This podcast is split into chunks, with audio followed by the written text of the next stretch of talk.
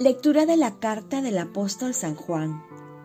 Queridos hermanos, todo cuanto pidamos lo recibimos de Dios, porque guardamos sus mandamientos y hacemos lo que le agrada. Y este es su mandamiento, que creamos en el nombre de su Hijo Jesucristo, y que nos amemos unos a otros, como Él nos ordenó. Quien guarda sus mandamientos permanece en Dios, y Dios en Él. En esto conocemos que permanece en nosotros por el Espíritu que nos ha dado. Queridos, no se fíen de cualquier espíritu, sino examinen si los espíritus vienen de Dios, pues muchos falsos profetas han aparecido en el mundo. En esto podrán reconocer al Espíritu de Dios. Todo espíritu que confiesa a Jesucristo, manifestado en la carne, procede de Dios.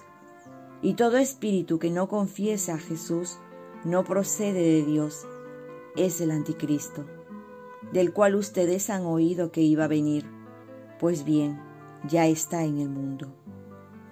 Ustedes, hijos míos, son de Dios y han vencido a esos falsos profetas, pues el que está en ustedes es más grande que el que está en el mundo.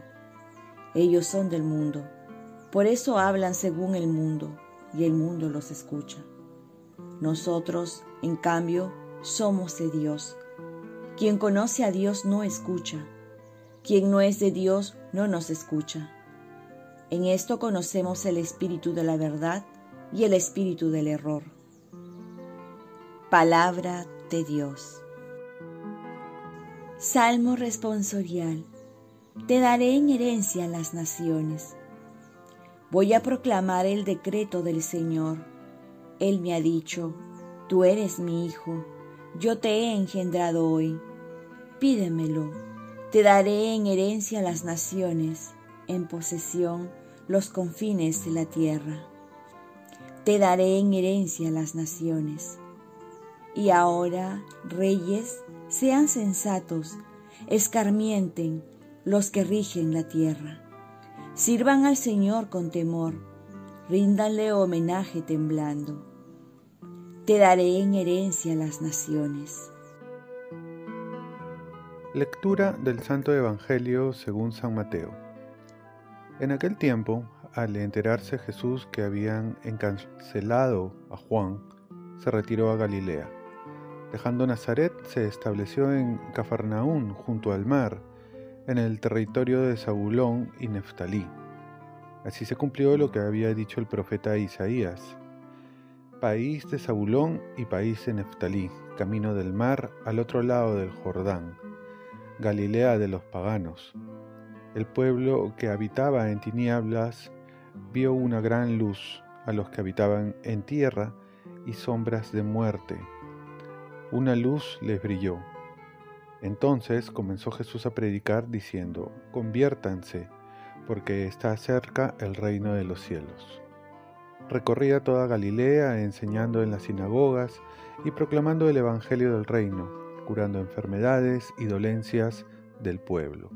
Su fama se extendió por toda Siria y le traían todos los enfermos aquejados de toda clase de enfermedades y dolores, endemoniados, lunáticos y paralíticos, y él los curaba.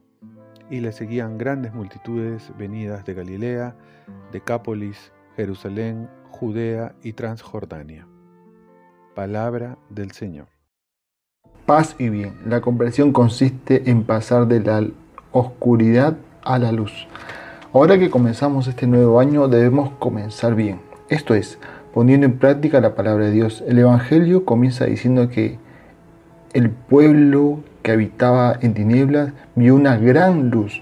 Jesús se presenta ante este mundo de oscuridad o la muerte, la mentira, el descarte, la división, como la gran luz, más que una luz que podemos encontrar en la mayoría de los casos o en todas partes, es la gran luz de la que provienen todas las luces, la gran verdad de, la que proviene toda verdad.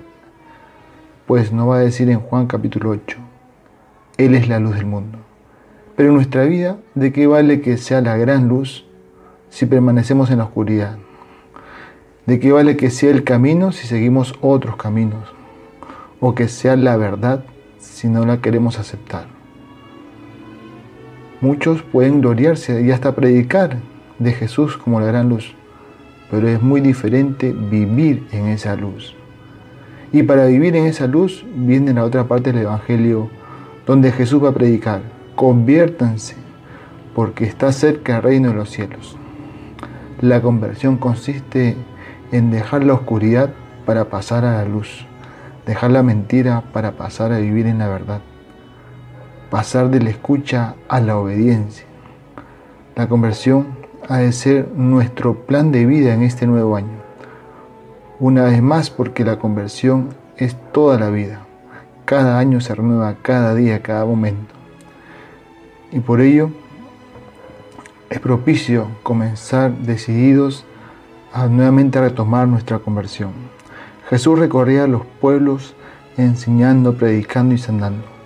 No solo es la luz, sino también es la salud. Salud del alma y también del cuerpo.